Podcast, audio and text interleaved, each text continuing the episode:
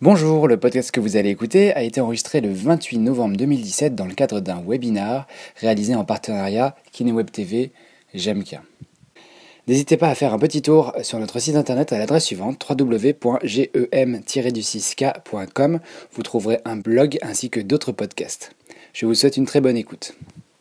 Bonsoir à tous, euh, je suis très heureux de venir vous présenter euh, ce, ce webinaire sur la capsulite. Juste pour préciser un petit peu, euh, j'ai donné une conférence il y a 2-3 semaines à la SPB, la Société, de Physiothérapie de Bourgogne, sur la capsulite, sur ce thème-là. Et étant donné que j'ai eu énormément de demandes sur Facebook, de récupérer le, comment le document, le, support de cours, je me suis dit que j'allais enregistrer la version théorique, puisque dans, ce, dans cette conférence, il y avait euh, une, une, partie théorique et une partie euh, pratique. Et euh, bah, de fait, je vais vous faire la version théorique là, en sachant que c'est un exercice qui n'est pas évident parce que je suis tout seul face à mon écran, dans ma petite pièce de manière isolée, même si je vois le chat. Et donc, du coup, bah, je n'ai pas votre retour. Donc, si jamais vous avez des choses que vous ne comprenez pas, notez sur un petit papier, puis on pourra discuter après, vous pourrez me poser des questions. Et bah, dans les limites de mes connaissances et mes compétences, j'essaierai de répondre. Euh, tant que j'y pense, si j'oublie, euh, si vous souhaitez par la suite me, contacter, euh, vous pouvez le faire via mon adresse email que je suis en train d'écrire sur la zone de chat. Donc loubière.gmail.com si vous avez des questions par rapport à, cette, conférence et puis à mon domaine de compétences. Et bah, vous pouvez également m'ajouter sur, sur Facebook. J'ai un compte Facebook qui est entièrement consacré aux professionnels. Donc euh, voilà, si vous, souhaitez que, entrer en contact avec moi, vous pouvez le faire via, euh, via les réseaux. Voilà. Donc ça c'était pour introduire un petit peu euh, le, le, thème de ce soir. Et donc on va parler de la capsulite. Mais avant de démarrer mon l'intervention, évidemment, c'est toujours, enfin les, gens qui ont, qui m'ont déjà écouté sur le podcast, bah, je déclare toujours mes conflits d'intérêts avant, c'est quelque chose qui est, important. Je vais aller un petit peu plus loin ce soir pour vous donner un, petit peu mon, cursus, simplement pour que vous puissiez comprendre pourquoi je vous raconte des choses. Je pense que c'est important. Donc moi je suis diplômé de 2005, euh, qui naît à Paris, j'ai fait vraiment pas mal de formations, j'ai eu la chance d'en faire beaucoup. Euh, j'ai commencé par faire de la thérapie manuelle euh, à ITMP. ITMP chez, chez, qui j'ai travaillé pendant, pendant quelques années. Euh, je me suis euh, exilé dans le Jura en 2009 et ça a été l'opportunité pour moi de créer une, boîte de formation qui s'appelle GMK. Donc euh, j'ai des conflits d'intérêts avec cette société, je vais en parler juste après. Et en vrac, j'ai fait pas mal de formations. Donc j'ai fait ostéopathie, j'ai fait, j'ai fait busquet, j'ai fait plein de petites formations et en ce qui concerne la thérapie manuelle orthopédique, euh, je suis en cours de, en train de faire le concept Metland. Et euh, avec toutes les formations que j'ai faites, en fait, je me sens vraiment plus proche aujourd'hui euh, de la TMO et du concept Metland. Donc c'est pour ça que j'ai une, certaine imprégnation dans ma façon de parler qui, s'approche beaucoup de la thérapie manuelle orthopédique. On pourra en revenir dessus si vous voulez à la fin. et du coup, bah, pour déclarer mes conflits d'intérêts, je suis kinésithérapeute actuellement libéral à 3. Je travaille euh, deux jours par semaine en clinique avec un exercice qui est vraiment spécialisé en pathologie musculo-squelettique. Quand j'étais adulte, je voyais vraiment beaucoup d'épaules, hein. je pense que c'était 70% de ma pratique. Et aujourd'hui, je pense que j'ai 30 à 35% de ma pratique, c'est de l'épaule et le reste, c'est des RHLJ. Et je travaille suivant, euh, suivant le concept Metland majoritairement, mais euh, bien évidemment, ça m'arrive d'appliquer d'autres concepts, d'autres approches en fonction du patient et en fonction de ce dont j'ai besoin. donc je ne suis pas bloqué dans un concept, hein, c'est ça que je veux dire. Je suis formateur euh, le reste du temps, formateur en formation initiale. Euh, pour ça, je travaille euh, principalement dans deux IFMK en Bourgogne et en Franche-Comté, donc à Dijon et à Montbéliard. Les étudiants de Montbéliard, si vous voyez Belfort écrit, ils me, ils trucideraient, donc c'est bien l'IFMK de, de Montbéliard. Et je travaille également épisodiquement à Paris, au CERF à Liège. Et je suis formateur en formation continue, et c'est là sans doute où j'ai mes plus gros intérêts, parce que, mes conflits d'intérêts, pardon, parce que je travaille euh, à GMK, c'est une société euh, que j'ai créée euh, en 2009 et que je co-gère avec un, collègue. Et comme je, je, suis à la fois co-gérant et salarié, enfin pas vraiment salarié, mais je travaille pour la société, ça me, ça me fait un gros gros conflit d'intérêts. Je travaille également avec d'autres sociétés, comme Gilles Barrette Formation, que chez lui s'il m'écoute, Fabrice Barilec et Gilles Barrette, qui sont mes mes collègues. Euh, puis je travaille avec Kinelil Formation à Lister et j'ai déjà travaillé avec pas mal d'organismes. Je suis co-gérant de société euh, de formation, comme je l'ai dit, donc ça me fait euh, un gros conflit d'intérêt. Et enfin, je suis membre d'OMT France, qui est une association. J'ai pas de conflit d'intérêt direct avec, mais par contre, j'ai vraiment une grosse amitié pour cette association et je partage beaucoup de choses de chez eux. Donc voilà, je pense que c'était important de le, spécifier avant je pense avoir déclaré mes conflits d'intérêts, donc on, voit, on va pouvoir démarrer. Et j'avais démarré la conférence par une petite anecdote, et je pense que ça va vous rappeler quelque chose parce que vous avez sans doute déjà eu ce type de patient. Alors, j'ai commencé, vous aussi, ça vous est arrivé. Euh, j'ai eu une patiente, euh, une, euh, certaine Madame X, bien sûr qui s'appelle pas comme ça, quand je suis arrivé à Troyes il y a un an, puisque j'ai déménagé à Troyes il y a un an. C'est une patiente pardon, d'une cinquantaine d'années. elle est coiffeuse à domicile, puis elle vient me voir pour des douleurs d'épaule parce qu'elle doit se faire opérer d'une acromioplastie. Et donc moi je la vois avant séance, euh, on fait euh, une dizaine, quinzaine de séances, je me souviens plus trop, et euh, à la fin de ces 10-15 séances, bah, c'était avant l'opération, elle a plus de douleur, et elle avait une amplitude complète, en flexion, en abduction, donc au niveau fonctionnel, elle était impeccable. Elle va quand même se faire opérer parce que euh, bah voilà, c'était, programmé et puis elle était partie là-dessus. Et euh, bah, les suites post-opératoires commencent à être un petit peu difficiles. Hein. Le post-op est assez douloureux. On a une, une P, c'est pour, euh, pour pain, pour douleur. elle a une douleur à, 5 sur 10. donc voilà, moi je fais ce que je peux pour essayer de, de traiter la partie algique. Elle commence à avoir mal la nuit les douleurs nocturnes commencent à arriver, donc là la douleur elle monte un petit peu, et puis progressivement la douleur elle continue de monter on monte en intensité, on monte à 8 sur 10. Et à 3 mois, euh, on a euh, la surprise, ou pas en fait, hein, de, voir qu'il y a un enraidissement qui commence à se mettre en place, 70 degrés euh, de flexion, 80 degrés d'abduction. Il se trouve que arrive le moment où son arrêt de travail dure depuis plus d'un an, et c'est une, dame qui travaille, qui une profession libérale, et bah là, il y a sa prévoyance qui commence à lui dire, bah, ça fait un an qu'on vous paye, vous aviez signé un contrat pour une année, bah, maintenant on arrête de vous payer. Et donc elle se retrouve dans une situation très compliquée. Et cette situation fait que bah, tout d'un coup les douleurs augmentent. Et euh, la, MSI, la, MSI lui demande euh, d'arrêter son travail. Elle va voir un médecin expert, c'était il y a un mois, euh, qui lui dit bah, écoutez, madame, vous ne pourrez plus faire le travail de coiffeuse parce que vous avez compris, elle a une capsulite. C'est avec une capsulite, on ne peut plus continuer de travailler. Donc le médecin expert lui explique qu'il faut qu'elle arrête son travail. Et là, j'ai mis trois petits points. J'ai dit quel est l'épisode suite? Pourquoi j'utilise cette expérience? Parce que euh, je trouve que cette patiente, si vous voulez, elle représente à elle seule toute la, problématique de la capsulite euh, dans son aspect biopsychosocial. Euh, quand on, va parler du biopsychosocial un petit peu plus tard, quand on parlera de l'examen, mais finalement, la capsulite, c'est un problème, effectivement, euh, une pathologie euh, d'ordre mécanique. On va avoir, différents symptômes, mais il ne faut pas négliger l'impact fonctionnel et l'impact sur le, social que peut avoir cette pathologie. Et euh, j'ai voulu utiliser cet exemple pour montrer que c'était vraiment intriqué. C'est-à-dire qu'il ne faut pas négliger l'aspect l'aspect social et l'aspect entourage du patient pour pouvoir la traiter. Donc voilà, c'est un, une patiente que je suis toujours. Elle va toujours pas bien, vous imaginez bien la situation. Parce que depuis qu'elle a ses soucis euh, bah, d'avenir, eh ben, c'est très compliqué. Et même si le, petit kiné arrête pas de lui dire bah, écoutez, c'est pas possible, euh, euh, enfin, pour moi, il n'y a pas de souci, vous allez récupérer, le pronostic, il n'est pas si mauvais que ça. Et eh ben, quand vous avez un, médecin ou un, chirurgien qui vous qui dit l'inverse, c'est très compliqué d'avoir un discours qui, qui est prégnant pour, pour la personne. Alors, j'ai voulu aussi euh, réutiliser les petites questions euh, que j'ai euh, que j'ai posées, que, que j'ai reçues. Je, vous explique ce que j'ai fait il y a un mois maintenant, je pense, sur Facebook. J'ai j'ai fait un espèce de petit sondage sur mon mur en demandant aux personnes s'ils avaient un cours sur la capsulite qui devait arriver, quelles seraient les questions, deux questions qu'ils poseraient au formateur. Et du coup, j'ai eu des questions, j'ai eu pas mal de questions, et bah, je vous les ai notées. Et mon objectif ce soir, c'est de pouvoir répondre à toutes les questions. Alors, on verra, on verra peut-être pas toutes, toutes. Euh, première question, comment reconnaître une capsulite? On va voir ça. Comment m'en sortir avec une capsulite en face chaude? Donc c'est le, tout début. Comment m'en sortir avec la raideur? Est-ce qu'on fait de l'actif? Est-ce qu'on fait du passif? C'est une question qui peut arriver. Est-ce qu'il faut que je reste infradouloureux ou pas? Comment annoncer le pronostic au patient? Donc c'est vrai que ça c'est souvent c'est un, sujet qui peut, être, euh, qui peut être un peu problématique, comment on fait pour dire les choses aux gens? Le jeûne, j'ai des, questions là-dessus. Est-ce que le jeûne a une part à jouer là-dedans? Quelle est la part du viscéral? Combien de phases est-ce qu'on a? Euh, Quelle est la part de processing? Je vais vous expliquer un petit peu ce que ça veut dire. Est-ce qu'on est sur une capsulite ou une algo? Et euh, pour détendre un petit peu l'atmosphère, il y avait aussi peut-on buriner de temps en temps pour se défrustrer? Et euh, la capsulotomie à l'opinal, mythe ou réalité? Donc là, je remercie euh, Quentin pour euh, ces, ces questions-là qui, qui, sont tout à fait pertinentes parce que c'est vrai que des fois on a envie de se taper la tête contre les murs parce que ça avance pas et c'est très compliqué hein, quand les soins durent longtemps. Donc, ma mission ce soir, c'est essayer de répondre à, toutes ces questions et puis éventuellement aux questions que vous aurez après à me poser. Euh, voilà, n'hésitez pas parce que j'aime, beaucoup les questions, je trouve que ça fait avancer tout le monde, moi y compris, donc c'est intéressant. Puis si j'ai pas la réponse, j'irai la chercher. Voilà. En espérant la trouver. Donc voici le plan de la conférence. Alors j'ai mis conférence, mais bon c'est webinar bien sûr, puisque j'ai réutilisé la plupart des diapos que, j'ai utilisés il y a 2-3 semaines.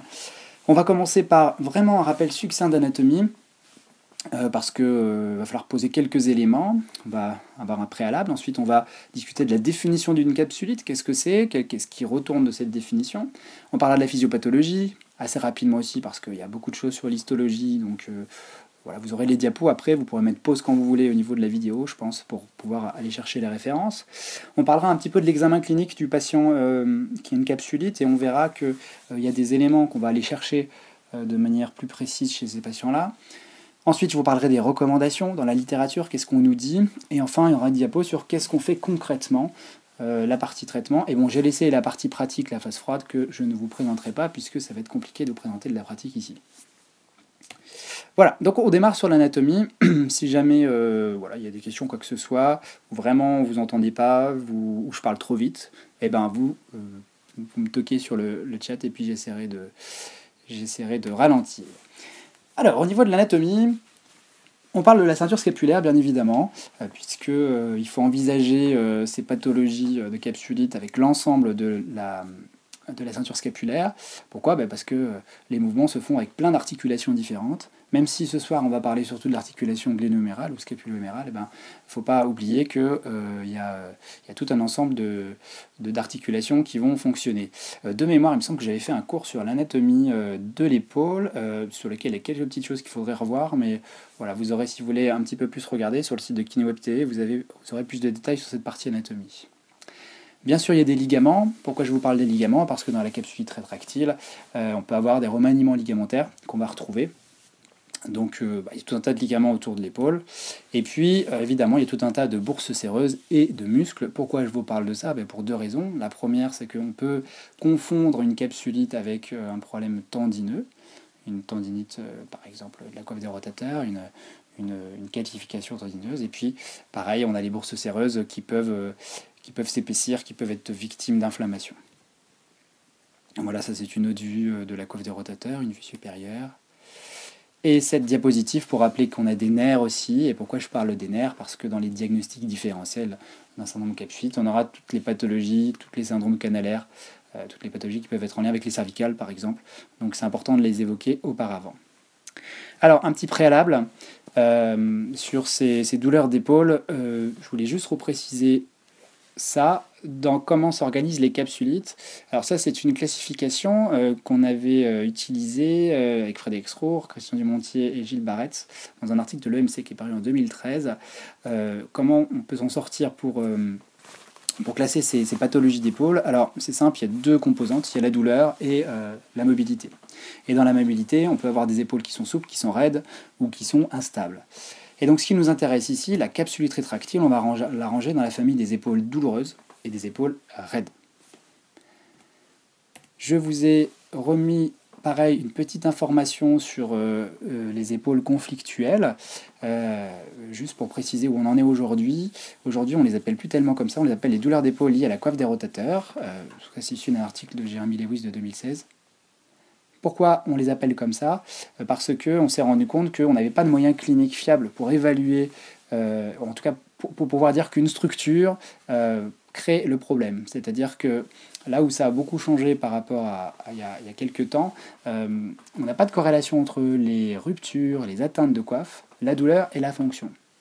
Donc dans la mesure où on ne sait pas exactement euh, quelle est la partie euh, qui, euh, qui, va causer problème, on utilise un espèce de terme général pour dire c'est une douleur d'épaule qui est liée à la coiffe des rotateurs. On ne va pas forcément préciser quelle est la structure touchée, quelle est la quantité de, de, voilà, quantité de lésion, est-ce que c'est plutôt une bursite, une tendinite, une tendinopathie, une calcification, etc.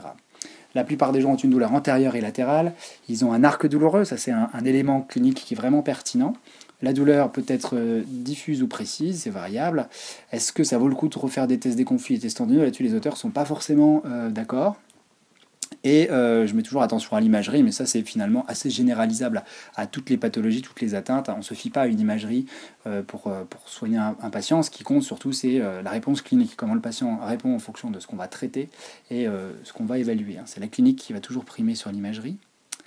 Et attention à nos croyances, parce que au niveau de ce qu'on pense nous-mêmes, ça va forcément influencer la, la réponse. Donc je, voilà, le chat qui me perturbe un petit peu. Euh, voilà. Je vais passer. Donc, quelle est l'origine? On ne sait pas trop aujourd'hui. Alors, je passe à la définition de la capsule. Mais avant ça, on va parler un petit peu histoire, historique. 1872, donc euh, Duplé décrit le terme périarthrite scapulo-humérale. On est sur euh, des patients qui vont présenter une douleur d'épaule. Alors au début, on pense que c'est une, inflammation de la bourse osséreuse, et avec les progrès euh, de l'imagerie, on se rend compte qu'il y a des calcifications. Pendant longtemps, on pense que ces douleurs d'épaule viennent des calcifications. Codman, pendant une dizaine d'années, il pense ça, et finalement, il identifie ces problèmes de capsulite comme des épaules qui seraient euh, voilà, de, diagnostic incertain, mais euh, qui vont globalement récupérer euh, sans forcément qu'on fasse grand-chose. Et il persiste à dire que ce n'est pas forcément corrélé à un problème de calcification. Donc 1934, Codman, beaucoup de gens connaissent le paradoxe de Codman par exemple, ou les zones avasculaires fonctionnel. 1945, euh, Neviasi, qui s'appuie sur euh, les travaux euh, d'une autre personne, commence à parler le premier de capsulite rétractile ou adhésive capsulitis avec cette idée de dire que finalement on a des adhésions qui vont se faire entre la tête humérale et le long biceps. Pendant longtemps on a cru qu'il y avait des adhérences et que finalement quand on mobilisait, on décollait les adhérences entre la capsule et la tête humérale. Ça évolue. Bunker en 2009 parle de contracture de l'épaule. Donc vous voyez, le jargon, il commence à, changer un petit peu. Et en 2015, Jérémy Lewis euh, utilise dans un article qui est fort intéressant, on pourra en discuter juste après, euh, qui fait un petit peu une synthèse de, tout ce qui, s'est dit sur les, capsules rétractiles. Il parle de Frozen Shoulder Contracture Syndrome, excusez mon superbe accent anglais, euh, donc épaules gelées avec un certain nombre de contractures. Donc on voit, finalement que bah, les, termes, évoluent. Alors il y a d'autres termes assez intéressants, par exemple en Asie, euh, ils vont appeler ça euh, euh, l'épaule douloureuse du cinquantenaire, parce que bah, la moyenne d'âge pour avoir cette, cette capsulite, c'est l'âge de 50 ans. Et donc voilà, j'ai mis des hypothèses. En 2025, comment on va appeler ça Le what the fuck shoulder syndrome, parce que finalement, bah, ça, ça, le, terme change. Alors, pourquoi le terme change? Bah, Parce que on a du mal à comprendre comment ça marche. On a du mal on a du mal à, voir ce qui se passe euh, sur cette capsule, à comprendre quels sont les, tenants et les aboutissants. Donc une petite définition, vous remarquerez que je vous ai mis, je vous mets une petite vidéo de quelqu'un qui est sous la pluie. Alors à chaque fois qu'il viendra là, ça veut dire que là on est un petit peu embêté parce qu'on n'a pas trop le moral de ce que je vais vous dire. La définition, bah, la définition elle n'est pas claire. Euh, en 92, euh, voici ce que dit Zuckerman un état d'étiologie incertaine caractérisé par une restriction significative de la mobilité active et passive se produisant en l'absence de problèmes connus de l'épaule. Donc là, on a une notion euh, très importante, on a la notion de mobilité qui va, euh, être présente. Et en l'absence de problèmes connus de l'épaule, c'est un petit peu un, diagnostic, on va dire, euh, fourre-tout. C'est-à-dire que quand on ne sait pas trop, ben, on va mettre capsulite. C'est pour ça d'ailleurs que on considère euh, alors je me souviens peu de la référence de ce que je vais vous dire, mais euh, sur, 10 épaules raides, il y en a seulement une ou deux qui seraient de vraies capsulites rétractiles, telles qu'on on les, décrit cliniquement. On va parler d'épaules gelées, ou de capsulites, ou de frozen shoulder, ça veut, ça veut dire la même chose. Et euh, vous avez des épaules gelées qui sont idiopathiques, primaires, ou des épaules gelées secondaires, post-traumatiques ou chirurgicales. Le JUSPT, qui est un journal qui met des recommandations, en 2013 a euh, produit des recommandations, on en reparlera un petit peu plus tard, lorsqu'on parlera du coup des recommandations. Eux euh, donnent la notion suivante, la capsulite rétractile se présente comme un continuum pathologique caractérisé par une progression étagée de douleur et de déficit de mobilité. On va encore retrouver ces deux notions de douleur et de déficit de mobilité qui vont finalement nous aider à déterminer euh, l'étape, la phase où se trouve le patient et euh, qui vont caractériser finalement cet état de capsulite. Il y a la notion de continuum pathologique, sous-entendu on va passer par différentes étapes dans cette pathologie. On a le développement graduel et progressif de la douleur et de la perte de mouvement actif et passif de l'épaule en élévation et en rotation. Donc là, on a une notion encore euh, d'amplitude et cette amplitude, ce qui est caractéristique dans la capsulite, c'est qu'elle va être souvent dans toutes les directions, que ce soit en actif et en passif. Euh, on va dire que l'actif souvent va être problématique dans les pathologies euh, en relation avec la coiffe des rotateurs, mais là on a en plus quelque chose de passif qui s'installe. Alors ça c'est une classification qui vient d'un bouquin de Rockwood qui s'appelle The Shoulder, qui est euh, un bouquin euh, qui est vraiment intéressant. C'est un espèce de gros pavé, mais bon, je dirais pas que c'est la Bible, mais pas loin, euh, de l'épaule. Et dans, cette, ce bouquin, ils ont cette, ce, petit, je sais pas comment on appelle ça, cette petite figure sur l'épaule raide. Et dans l'épaule raide, vous avez les raideurs acquises et l'épaule gelée. Et cette épaule gelée, peut être, elle peut être idiopathique, elle peut être secondaire. Et j'ai utilisé ensuite cette cette haute classification, qui est plus récente, qui date de 2011, Zuckerman, et euh, lui qui va nous décrire finalement euh, l'épaule gelée de deux façons. Soit on a une épaule gelée qui est d'origine idiopathique, on ne sait pas d'où elle vient, soit elle est secondaire. Elle peut être secondaire à trois choses. À des facteurs intrinsèques, donc des facteurs, des éléments qui proviennent de la coiffe, des rotateurs, donc par exemple des tendinopathies, euh, des syndromes de conflit, des tendinites, des ténosynovites pardon, du biceps ou des calcifications. On peut avoir des facteurs extrinsèques, ça va être tout ce qui va être par exemple, euh, que je vous donne un exemple, des chirurgies euh, euh, suite à des cancers du sein, des radiculalgies, etc. Et puis systémique avec des gens qui vont avoir des pathologies comme le diabète ou des pathologies cardiaques par exemple, ou hormonales. Donc l'idée c'est que votre capsulite elle peut être primaire ou secondaire. À noter tout de même que euh, les euh, capsulites secondaires, c'est euh, le côté systémique peut être intéressant parce que quand un patient va faire une capsulite, ça peut valoir le coup quand même de regarder s'il n'est pas diabétique ou s'il n'a pas un truc comme ça, une pathologie systémique associée, ce qui peut dans certains cas bah, nous faire repérer ce type de pathologie. Donc on voit que déjà au niveau de la survenue, bah, ça peut finalement venir avec quelque chose qui précède ou quelque chose qui ne précède pas. On a des patients qui font des capsulites et on ne trouve pas d'explication, de cause en tout cas, qui, qui pourrait provoquer, qui ait provoqué cette capsulite. Quelques éléments euh, de comment dirais-je d'épidémiologie. On considère que euh, l'incidence est de 2-5% de la population, avec un pic entre 40 et 60 ans. Souvenez-vous hein, de ce que je vous ai dit par rapport euh, à l'épaule du cinquantenaire en Asie. 70% de femmes, 20 à 30% développeront le même problème de l'autre côté. maintenant, ces chiffres-là sont cités depuis des années et Lewis reprend justement en 2016. Il explique que euh, c'est probablement pas ces chiffres-là, parce que 2 à 5%, euh, ça fait quand même beaucoup dans la population. On considère que plutôt l'incidence serait du côté de 0,75. Il y a d'autres études qui ont été faites euh, dans les pays nordiques qui sont, qui sont même moins que ça. Et finalement, on pourrait dire aussi que les hommes sont autant touchés que les femmes. Ça, c'est quelque chose qui reste, qui reste vrai. Et par contre, c'est vrai que ce sont des, on peut faire une capsulite de l'autre côté. Donc moi, des fois, j'ai la question est-ce que voilà, est-ce qu'on va faire une, est-ce que maintenant que j'ai fait une capsule sur le bras droit, ça risque de toucher mon côté gauche? Bah Là, on est bien embêté parce qu'il faut botter un petit peu en touche. Forcément, ça donne pas le moral aux gens. Si on leur dit, bah, ça risque de reprendre de l'autre côté, ça peut avoir un effet euh, plutôt même nocebo. Donc, il euh, faut faire attention à ce qu'on dit. Il y a des facteurs prédisposants, bien sûr. L'âge, bien, bien évidemment. Hein. On a plus de chances de tomber dans, un, dans une zone de 40-60 ans. Euh, le fait d'être diabétique, ça augmente.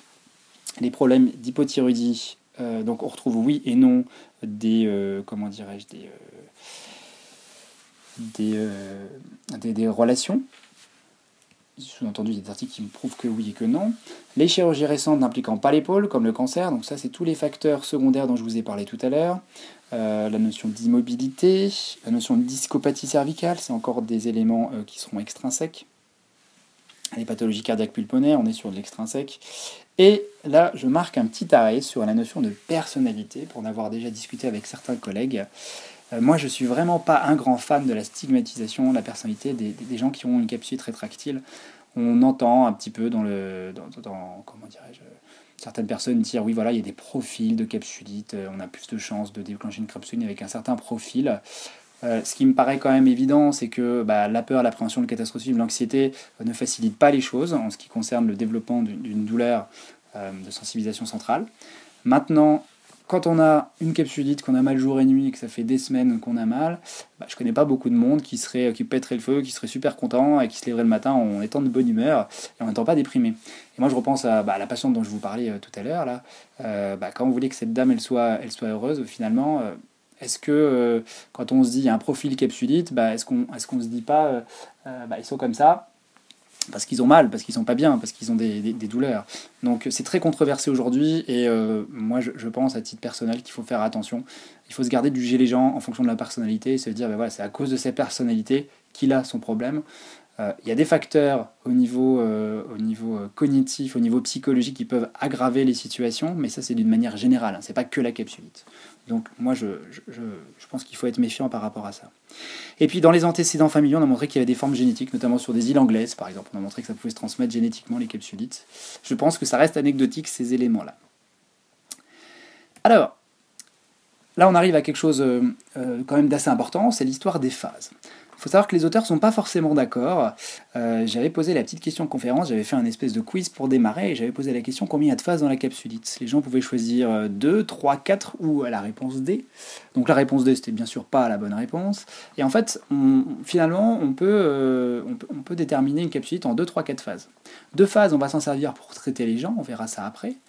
Euh, trois phases, c'est ce qui est classiquement décrit. Il y a des gens qui décrivent en quatre phases. Donc, trois phases. Freezing, frozen and thawing, ça veut dire euh, congélation, congelé et euh, dégivrage, décongélation. Et donc en fait, ça traduit assez bien finalement euh, ce qui va se passer. On a une première phase, une phase chaude, inflammatoire, dans laquelle on va avoir une douleur qui est très importante et pas forcément de raideur. L'épaule reste souple, mais souvent on ne peut pas aller chercher l'amplitude parce que les ont trop mal. Il va y avoir des troubles trophiques qui peuvent être présents. Et cette phase, en moyenne, elle dure de 2,5 à 9 mois. On a la phase de raideur où l'enraidissement va s'installer et le patient présente toujours des douleurs. Les troubles trophiques vont un petit peu diminuer, la raideur s'installe progressivement. Et puis cette phase dure entre 4 et 12 mois. Et enfin, on a la phase de récupération dans laquelle on n'a plus de raideur, on va dire spontanée, plus de raideur euh, plus de douleur spontanée, plus de douleur nocturne. Maintenant, on a une raideur qui est installée et c'est la phase qui dure en général le plus longtemps parce que ça prend du temps pour tout récupérer. Plus la phase de raideur est euh, longue, de durée, plus la phase de récupération sera longue. Donc on voit que finalement, dans la fourchette basse, les gens peuvent, s'en sortir en 6 mois, tout récupérer. Et puis on a certaines personnes, ça dure 7 à 10 ans. Donc on voit que finalement, les gens, ils, se mettent sont un peu dans une courbe de Gauss, si vous voulez, avec un temps moyen euh, qui est autour d'une trentaine de mois. Et avec des extrêmes euh, de gens qui vont récupérer très vite et d'autres qui vont mettre beaucoup, beaucoup, beaucoup de temps, voire euh, pas récupérer du tout. Ça reste quand même une minorité à mon sens. Euh, pareil, là vous pourrez mettre une pause si vous voulez sur cette diapositive. Il s'agit des quatre stades de Neviazé. Cette euh, diapositive, je l'aime beaucoup, en tout cas ce schéma, je l'aime beaucoup, qui est un article de 2010 parce qu'il reprend différents éléments qui sont les symptômes, euh, les signes, les éléments qu'on a à l'arthroscopie et les éléments qu'on a à la biopsie. Donc là vous avez tout et on remarque qu'il sépare en quatre phases, mais on respecte à peu près les mêmes phases. Vous avez euh, dans la, première étape, le, premier stade, une douleur euh, à l'insertion du deltoïde avec une douleur nocturne. Ensuite, on arrive sur une douleur sévère nocturne, un petit peu de raideur. Euh, ensuite, le stade 3, c'est une, raideur profonde avec une douleur seulement à la fin de l'amplitude. Et puis, à la fin, bah, la douleur est minimale et la raideur est, profonde, est importante. Et donc, il y a différents éléments de ce tableau que vous pouvez, je pense, vous pourrez consulter plus tard. Voilà. Donc voilà pour ce qui est de la définition. Je pense que vous avez compris qu'il y avait plusieurs étapes, plusieurs phases, que très souvent il y avait cette dualité entre la douleur et euh, la mobilité qui va nous suivre tout au long euh, euh, de ce webinaire, puisque quand on va parler de l'examen clinique et du traitement, on va revenir assez souvent sur ces notions-là. Parlons un peu de physiopathologie. Alors, je, dans mes recherches hein, que j'ai faites, il y a... je ne suis pas retourné sur PubMed depuis deux semaines du coup pour vérifier s'il y avait de nouvelles choses qui sont sorties. Donc, s'il y a des choses encore plus récentes, je ne les ai pas eues. Mais euh, j'ai trouvé cet article-là qui reprend la biologie moléculaire, euh, comme pas la biologie moléculaire, tout ce qui est l'aspect histologique euh, des patients qui présentent des, pardon, des épaules gelées. Et donc, ce que je vous explique là, c'est en à la fois issu de l'article et à la fois issu de différents, euh, différents euh, articles que j'ai lus. On retrouve en, en, physiopathologie une analogie à la maladie du pitrin. Euh, parfois, on a même les deux symptômes qui sont associés, donc une espèce d'image qui est que, que finalement les deux choses se ressemblent. On va avoir un épaississement, une fibrose de l'intervalle des rotateurs. Vous savez, c'est la zone qu'on va retrouver entre le subscapulaire et le supraépineux. C'est la zone supérieure qui est, certains disent que c'est une zone de faiblesse et euh, vous avez le biceps qui va être à proximité. Donc à cet endroit-là, on va avoir des, épaississements, euh, des, fibroses qui vont se faire. On a une réduction de liquide intra-articulaire de l'ordre de 3 à 5 cc de mémoire. vous avez une rétraction de la capsule qui va s'installer avec une inflammation, et puis il y a certains auteurs qui ne trouvent pas d'inflammation de la capsule.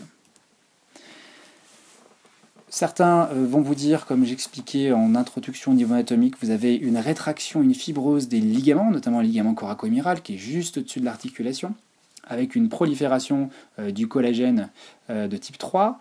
Vous avez une prolifération des fibroblastes, des myoblastes, une néovascularisation qui va s'installer notamment dans l'intervalle des rotateurs. Et cette néovascularisation explique que certains, certains outils, appareils peuvent, peuvent fonctionner, comme la diathermie à onde courte.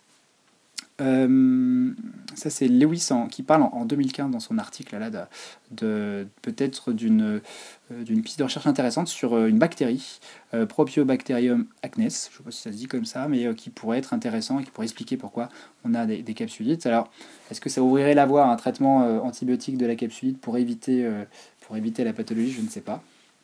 Et puis, euh, il y a toujours cette histoire de synovite bicipital avec ses adhérences. J'en ai déjà parlé dans l'intervalle des rotateurs, mais pendant longtemps, on a cru, on a pensé que euh, la capsulite était due à des adhérences euh, de, cette synovite bicipitale.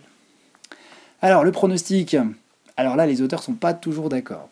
En 75, Reeves, il rapporte une durée de récupération de 1 à 3,5 années. 92, Schiffer, suggère qu'il persiste des gènes après 7 ans. Miller en 87 suggère que l'épaule reste fonctionnelle et indolore dans les activités de la vie quotidienne. Et Hans, c'est celui qui est, le plus pessimiste. Lui, il dit qu'on conserve des, séquelles 20 euh, ans après. 41% présentent des symptômes sévères à modérés.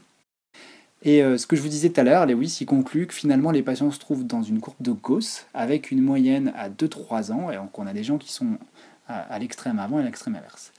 Quand on me pose la question sur le pronostic avec les patients, euh, ce que j'essaie de leur dire souvent, c'est que euh, bah, je leur dis que le pronostic est globalement bon, puisque la plupart des gens vont récupérer. Ce qu'on ne sait pas, c'est le délai. Et euh, ce que j'essaie aussi d'expliquer aux gens, quand je leur dis que ça peut être long, c'est que une récupération, c'est jamais j'ai mal à 10 sur 10 pendant 6 mois, et puis le premier jour du septième mois, je passe à zéro. C'est une progression qui est régulière.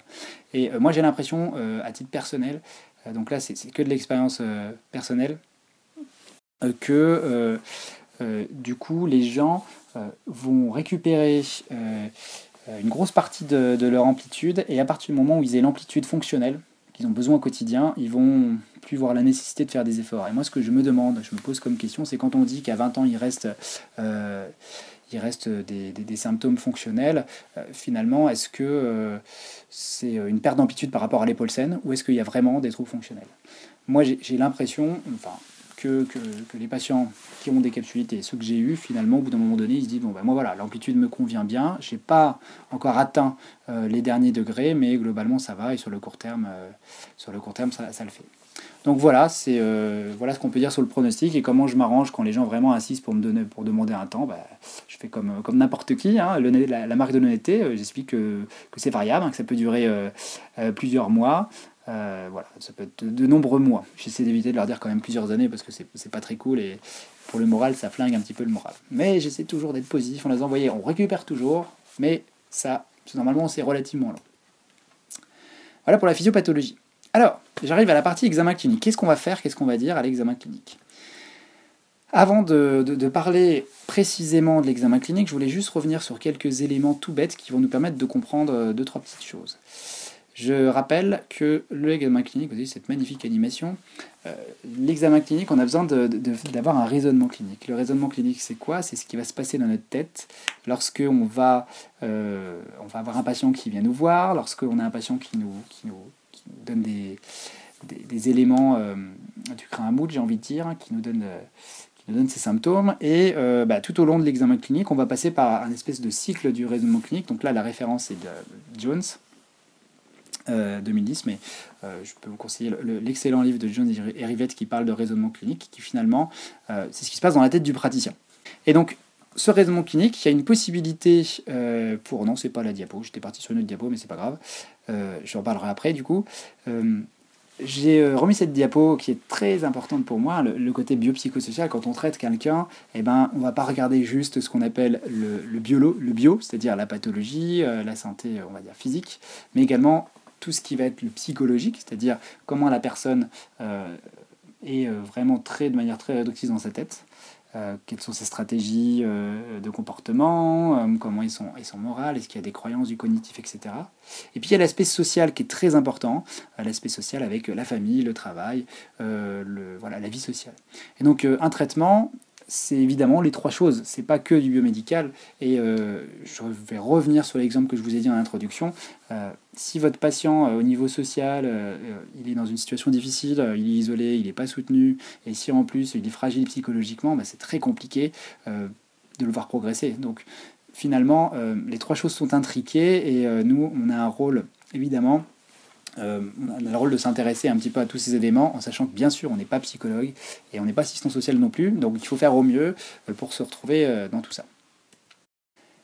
Alors, voilà ce qui se passe quand on fait un examen. Ça, c'est un peu que mes étudiants connaissent bien. Je peux traiter mon patient. C'est la première question qu'on se pose.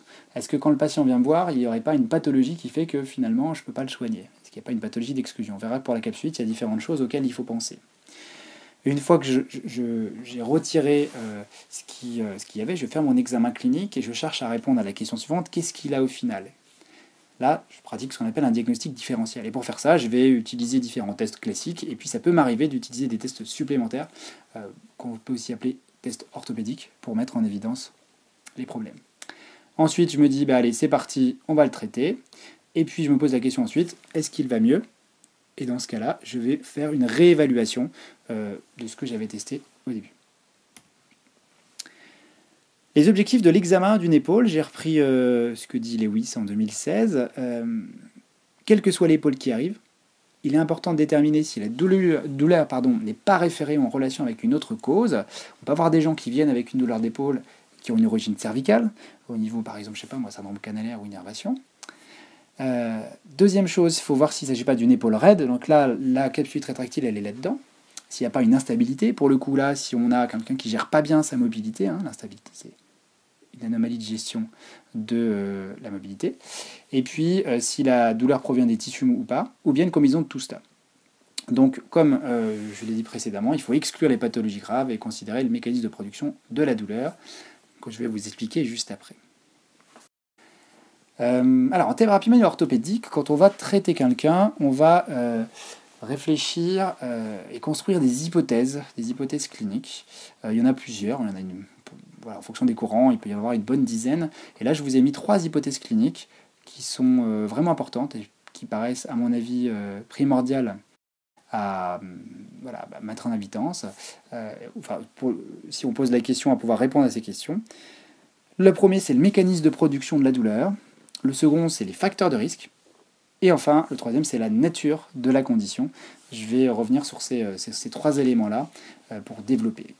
J'insiste sur le fait que ce ne sont pas les seules hypothèses cliniques, ce ne sont pas les seules questions qu'on se pose lorsqu'on traite quelqu'un, mais ces trois questions-là, elles sont primordiales dans euh, la prise en charge d'un patient qui a une capsulite. Alors là, je vous présente une petite, une petite image que j'ai piquée, alors c'est pas la même image, mais que j'ai piquée à l'excellent François Angiome, qui en parle dans son cours. Alors, on va imaginer que vous achetez un, ordinateur, vous êtes en train de taper sur votre clavier d'ordinateur, et euh, au bout d'un moment, eh ben, euh, vous appuyez sur une touche, et là, il ne se passe plus rien. L'écran sort plus de messages, donc vous dites mais qu'est-ce que c'est que ce bazar euh, Qu'est-ce qu'on va faire ben, On va essayer de, du coup de changer le clavier parce qu'on va se dire que le problème c'est le clavier. Donc on va changer le clavier et il se peut que ça fonctionne. Et donc vous repartez avec un ordinateur qui fonctionne, vous continuez de, taper un texte et le texte s'affiche. Et des fois, bah, ça refait, ça rebug, vous changez le clavier et il ne se passe rien.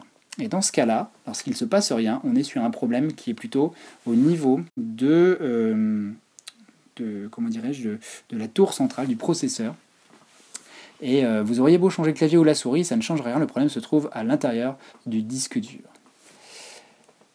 Je trouve que euh, cette illustration elle est vraiment parfaite pour expliquer la différence entre ce qu'on appelle euh, l'input, la nociception, les douleurs par excès de nociception, et les douleurs par d'origine sensibilisation centrale. Vous avez deux cas de figure. Soit vous avez un problème périphérique, je vais prendre un, exemple tout bête, vous coupez le bras, là vous avez un, excès de, nociception laquelle, ce qui fait que vous pouvez ou pas hein, vous déclencher une douleur. Et en l'occurrence, bah, pour traiter ce problème périphérique de bras, ben, il va falloir euh, traiter la, cicatrice, la blessure. Donc on peut parler de ça quand on a un problème de muscle par exemple. Mais parfois, euh, votre patient décrit une douleur de bras, mais vous avez beau traiter à distance, il ne se passe rien. Pourquoi? Parce que ce n'est pas par un excès de nociception, la douleur, elle est produite par une sensibilisation centrale. Votre cerveau, il est devenu compétent pour vous créer une douleur, il a appris à avoir mal, et euh, bah, il vous développe beaucoup plus facilement une douleur. Et dans ces cas-là, le cerveau, ce qu'il peut faire ensuite, c'est qu'il peut faire ce qu'on appelle du output, et donc là, on retombe sur euh, ce schéma, euh, qui est euh, le modèle de Gifford, en fait, qui explique que finalement, on va avoir trois, trois systèmes de, production ou trois, trois systèmes pour la douleur. On a ce qu'on appelle l'input, c'est-à-dire un problème de nociception qui va arriver dans le système nerveux central. Dans le système nerveux central, vous avez différents éléments qui peuvent agir. On va parler juste après de la neuromatrice de Melzack.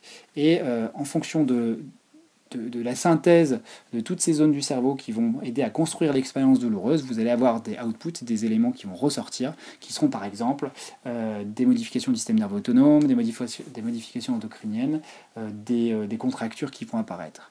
Et donc, envisager la douleur comme ça, c'est quand même beaucoup plus intéressant quand on va parler de la capsulite, parce que le capsulite, c'est pas qu'un problème de input, c'est aussi à un moment donné un problème de, de processing. Pourquoi? Parce que la sensibilisation centrale, elle va normalement toujours s'installer au bout d'un moment. Et comme les patients qui ont une capsulite, ils ont euh, des douleurs qui durent, on sait que si la douleur dure, votre cerveau, votre, enfin votre cerveau c'est restrictif, votre système nerveux central, pardon, il va s'adapter et du coup euh, modifier le comportement euh, de la douleur, la réponse douloureuse, la construction de cette expérience douloureuse. Je vous ai mis ici le modèle de, Melzack sur la neuromatrice qui explique en fait que finalement vous avez des inputs, vous avez un ensemble de, de zones euh, dans le système nerveux central qui vont interagir ensemble pour construire une information douloureuse qui va nous arriver euh, à la, de, manière, de manière corticale et du coup qui, qui va nous faire dire j'ai mal. Et on a différents éléments qui peuvent moduler bien sûr cette réponse. Et euh, dans ces éléments-là, on a pas mal de choses. On a les, des éléments cognitifs, des choses affectives, des choses sur, sur sur les connaissances, etc. Donc, euh, je trouve que le thème de la douleur est quand même de plus en plus en vogue. On a un accès aux informations de la douleur qui, sont, qui est beaucoup plus facile maintenant. Donc, il y a pas mal de... Pour en parler après si vous voulez. Moi, je ne suis pas un spécialiste, spécialiste de la douleur, mais euh, forcément, je m'informe puisque je donne des, je donne des cours. Et euh, là, c'est vraiment un, changement de paradigme, je trouve, hein, depuis, depuis 10 ans sur cette approche, en tout cas en France parce que c'est un petit peu plus vieux, que ça. Euh, et l'idée, c'est de se dire que finalement, mon patient euh, qui a une capsulite, pourquoi je vous dis tout ça? Bah, C'est pas qu'un problème périphérique, il y a aussi à un, moment donné une modification de son système nerveux central qui fait qu'il a plus de chances d'avoir mal. Et euh, ça implique que dans le traitement, il va y avoir une part pour s'occuper de cette sensibilisation centrale. Deuxième élément qui me paraît primordial, c'est les facteurs de risque. Et donc là, je vous ai remis des diapositives. J'ai déjà parlé de ce, de ça dans un podcast euh, sur le blog de GMK, euh, sur le système des drapeaux. Donc je vais passer assez vite, que j'en ai déjà parlé, juste euh, pour expliquer que rapidement, vous avez différentes couleurs de drapeaux. Un petit hommage au biomène, grand fan de biomène devant l'éternel. et donc on a un système de drapeaux avec deux premiers drapeaux, les drapeaux rouges et les drapeaux oranges, qui sont en fait des drapeaux d'exclusion. D'un côté, on a le diagnostic d'exclusion euh, avec des signes qui vont être, je sais pas moi, par exemple, le patient vient vous voir, il vomit du sang et puis il s'évanouit, ça c'est des, signes d'exclusion. Et puis après, on a des drapeaux oranges avec les pathologies psychiatriques. Euh, vous arrivez dans la salle d'attente, vous avez un patient, une patiente qui se tape la tête contre les murs, euh, bah, on se dit, oulala, il y a un souci. Donc ça, c'est de l'exclusion, on s'en occupe pas. Et puis après, il y a tout, un tas de choses qui peuvent influencer le pronostic plus on va en avoir et plus ça va être compliqué euh, en termes de résultats, en termes de pronostics. On appelle ça les facteurs de risque. Et donc il y a plusieurs facteurs de risque. Vous avez des facteurs de risque individuels, on appelle ça les drapeaux jaunes. Là, il va y avoir, pardon, principalement trois problèmes. Le facteur psychologique, exemple la dépression. Le facteur cognitif, exemple les croyances, la connaissance sur la pathologie. Et enfin, le troisième, les facteurs comportementaux, comment votre patient euh, se positionne par rapport à, son problème? Est-ce qu'il est plutôt, il va, il va de l'avant, est-ce qu'il se bat un petit peu pour, euh, pour progresser? Et puis vous avez des facteurs de risque liés au travail, liés à l'activité professionnelle, et puis liés à euh, tout le contexte. Je pense bah, à un patient du début, là, on a des, facteurs, des drapeaux bleus, des, des, drapeaux noirs qui sont quand même assez, assez importants. Comment on évalue ces facteurs de risque? C'est encore une diapo que, que j'ai que j'ai réutilisé d'une intervention que j'avais déjà faite. Il y a des questions clés euh, qui sont écrites ici. Hein. Qu'est-ce qui, selon vous, euh, a causé le problème? Que pensez-vous qui va arriver maintenant? Comment faites-vous face à votre problème? C'est les stratégies de coping. Euh, quand pensez-vous reprendre votre travail? Et qu'est-ce qui pourrait, selon vous, être fait au travail pour améliorer la situation? Donc c'est autant de questions qui vont nous permettre d'investiguer ces systèmes de drapeaux. Voilà. Et enfin, troisième point qui est primordial, la nature de la condition. Euh, quand vous avez, alors ça c'est relatif, je trouve que c'est, enfin, il me semble que c'est très métlandiste dans l'approche. Euh, on, va, on va couper en deux un petit peu euh, un rectangle et d'un côté on va avoir ce qu'on appelle le pain dominante, donc un patient qui vient avec un, avec un profil de douleur dominante, et de l'autre côté on va avoir un patient qui va venir avec un profil résistant. Et ces deux patients sont très différents et finalement votre patient qui a une épaule gelée ou une capsulite, il va se retrouver au début dans la douleur dominante et ensuite dans la résistance dominante. Et en fait, finalement, entre ces deux étapes-là, c'est pas le même patient et c'est pas le même traitement qu'on va mettre en place. Ça n'a rien à voir en termes de prise en charge. Parce que le patient qui est douleur dominant, on va respecter sa douleur, alors que le patient résistant dominant, eh ben, on va avoir le droit, je dirais même le devoir, bah, d'aller le chercher. Tout le problème, c'est lorsque le patient va se retrouver au milieu ici, qu'est-ce qu'on fait? Parce que si on y va trop fort, on risque de le refaire basculer dans la, dans la douleur, et donc il faut bien, bien réfléchir à ce qu'on fait. Donc euh, on a trois notions qui me paraissent du coup vraiment primordiales, euh, comme j'ai expliqué. Euh, la première, c'est la notion de mécanisme de production de la douleur, et que ce soit clair, euh, c'est très différent de la source de la douleur, parce que dans une capsule, la source de la douleur, bien évidemment, c'est la capsule. et le mécanisme de production, c'est comment la douleur, elle, est, produite. Et donc, on a dans ce cas-là de l'input et du processing, ou de la sensibilisation centrale. Ensuite, on a les facteurs de risque. Et pour finir, on a la nature de la condition. Et ces trois éléments-là, ces trois hypothèses-là, ce sont des, questions auxquelles il faut pouvoir répondre à la fin de l'examen clinique pour mettre en place euh, son traitement. C'est ça qui va nous faire choisir tel ou tel traitement. Donc dans la première partie de l'examen, on a parlé d'exclusion, les grands classiques, les grandes pathologies qu'on va retrouver, qu'il faut exclure et qui peuvent nous faire nous tromper lorsqu'on a une capsulite. Les fractures, bien sûr, les luxations, les luxations postérieures, qui sont euh, des pathologies assez paradoxalement qui peuvent passer inaperçus. On va avoir un déficit de rotation latérale qui peut passer euh, inaperçu. On peut confondre ça avec une capsulite. Les ostéosarcomes, les problèmes d'inflammation comme la pseudo-polyarthrite rhizomélique. On a des infections aussi qui vont se présenter, mais souvent on aura d'autres signes hein, comme la fièvre, une articulation qui sera gonflée. On a les différentes pathologies viscérales qui peuvent déclencher des douleurs projetées, comme par exemple l'infarctus du myocarde. On a les nécroses, les pathologies neurologiques, bien sûr qui seraient d'origine cervicale, comme je sais pas moi, les névralgies ou les TOS. Et puis les omarthroses majeures entre parenthèses, euh, qui, peuvent être, euh, qui peuvent aussi euh, déclencher, ou en tout cas produire les mêmes signes cliniques qu'une capsulite. Alors je mets exclusion. Exclusion, c'est toujours pareil. si le diagnostic est posé, c'est pas une exclusion. Maintenant, si c'est vous qui avez un doute et que vous dites, là ça sent la fracture, ça sent l'infection, c'est une exclusion. Et il faut bien sûr référer le patient à son médecin traitant pour éviter de faire des bêtises et se protéger et protéger le patient par rapport à son pronostic. Alors le diagnostic, comment on diagnostique ça? Eh ben, on aurait bien aimé que ce soit facile, mais c'est pas facile. Il n'y a pas de gold standard pour diagnostiquer la capsulite.